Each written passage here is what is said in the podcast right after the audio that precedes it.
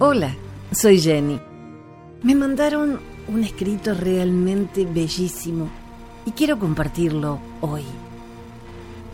Dice así, a los 40 años, las águilas se refugian en un lugar seguro y allí se sacan las plumas, el pico y las uñas.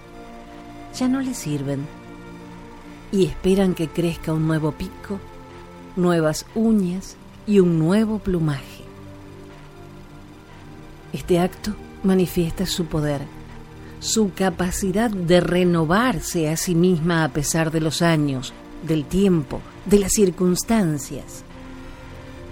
Las águilas vuelan sobre las tormentas, atraviesan las dificultades y no solo las atraviesan, las traspasan y llegan a un cielo calmado.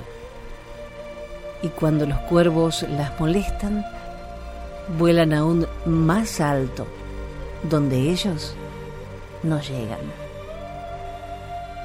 Nosotros podemos hacer lo mismo, volar sobre la gente tóxica, sobre aquellos cuyo único interés es molestar y no dejar que traspasen las alturas.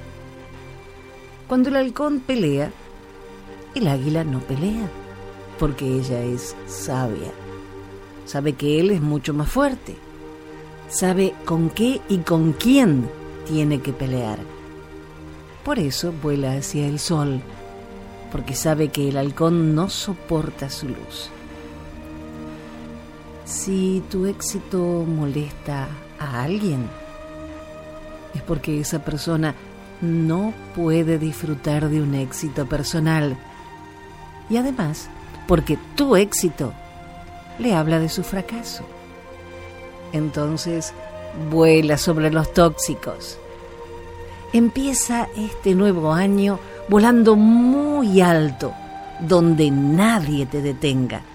El éxito es tuyo.